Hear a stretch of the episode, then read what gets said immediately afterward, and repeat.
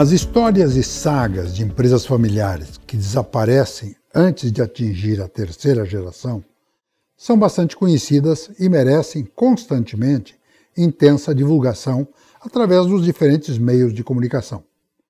Pouco tem se estudado e conhecido os casos de famílias empresárias que ultrapassaram a barreira dos 100 ou dos 200 anos.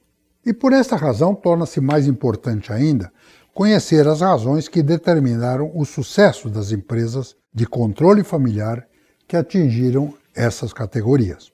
Um dos primeiros pontos que se torna digno como registro para análise e conhecimento desse processo de longevidade é que todas essas empresas continuam sendo controladas pelas mesmas famílias que lhe deram origem. Um segundo destaque é que essa longevidade resulta de um processo contínuo que não envolve apenas a empresa e seu mercado, mas ela é suficientemente ampla para que tanto a família como o patrimônio mereçam também uma atenção muito especial, principalmente na perspectiva de que, além de uma família empresária, os seus componentes necessitam preparar-se para o papel de acionista. Vínculo este que decorre tanto do legado e valores recebidos, como do capital herdado. E isto vai exigir a cada nova geração competências e condutas que agreguem valor, tanto material como moral, ao conjunto individual e coletivo que cada herdeiro deverá receber e administrar.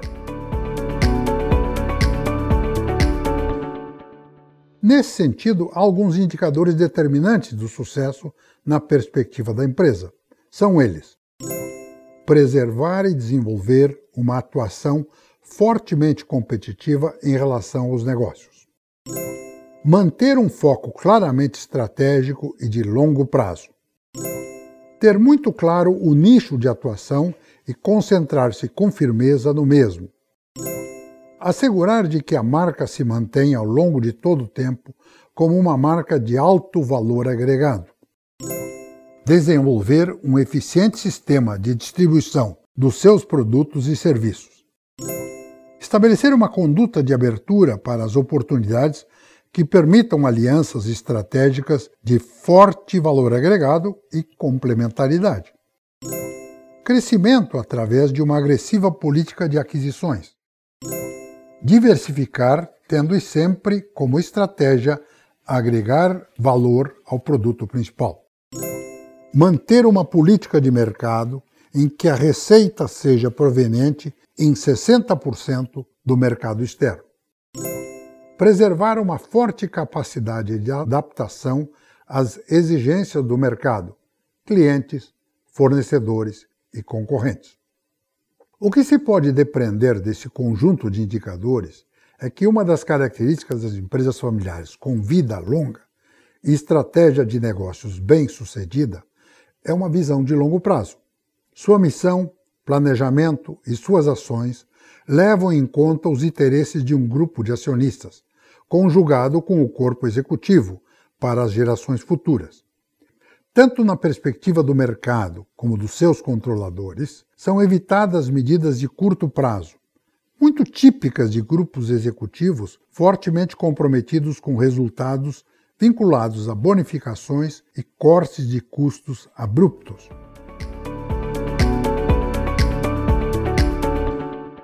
Ao ampliar esta análise das perspectivas da família e do patrimônio, levando ainda em consideração o vínculo societário e a importância em preservar o controle do capital, vamos encontrar um outro conjunto de indicadores que, embora possa parecer complementar, possuem igual relevância que os já apresentados, na perspectiva da empresa. Vejamos então alguns deles. Criar e manter, tanto na família como na sociedade, uma visão comum e compartilhada. Fixar nas mesmas instâncias estratégias alcançáveis. Estruturar instituições de governança apropriadas, tanto para a família quanto para o controle. Estabelecer, compartilhar e comprometer todos os componentes com uma clara separação dos papéis de todos os componentes dos diferentes sistemas. admitir a existência de conflitos e criar sistemas ágeis e legitimados para administrar os mesmos. Desenvolver e implementar políticas de recursos humanos para toda a família através de acordos, protocolos e código de ética. Estabelecer formas e comportamentos facilitadores que possam atrair para a organização executivos não familiares competentes. Estruturar um processo de sucessão eficiente tanto no âmbito da família como da sociedade.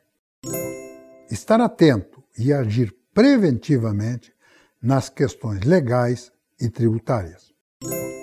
Criar programas educativos para os mais jovens sobre o significado de fazer parte de uma família empresária. Manter cursos e eventos para a formação dos herdeiros para o papel de acionistas organizar eventos para que a família se divirta e amplie sua integração. Criar e manter atualizado o acordo de acionistas. Priorizar a empresa antes da família em todos os processos decisórios e administração dos conflitos. Estimular o orgulho e paixão de pertencer a uma família empresária. Preservar um espírito de independência e busca da realização pessoal e profissional com um processo de cada um. Uma rápida observação desse conjunto de indicadores mostra o quanto torna-se necessário um processo educativo das famílias e seus componentes para o desempenho dos seus diferentes papéis no contexto de uma empresa de controle e gestão familiar. E o uso da palavra processo é muito apropriado na medida em que esse desafio se renova e modifica a cada nova geração. Uma das conclusões importantes que reforça a orientação que temos seguido nos processos de apoio à empresa nacional é que sucessão na empresa familiar não se restringe a encontrar sucessores qualificados para o gerenciamento dos negócios. Tão fundamental quanto ter bons gestores, familiares ou não familiares, é ter uma família e acionistas conscientes e profissionalizados para os seus diferentes desafios. Os exemplos das empresas longevas merecem ser olhado e analisado com interesse. Nada deve ser imitado, porque cada caso é um caso. Mas, guardadas as peculiaridades de cada família, patrimônio, sociedade e empresa, as referências podem ser úteis, especialmente num país com a nossa diversidade cultural.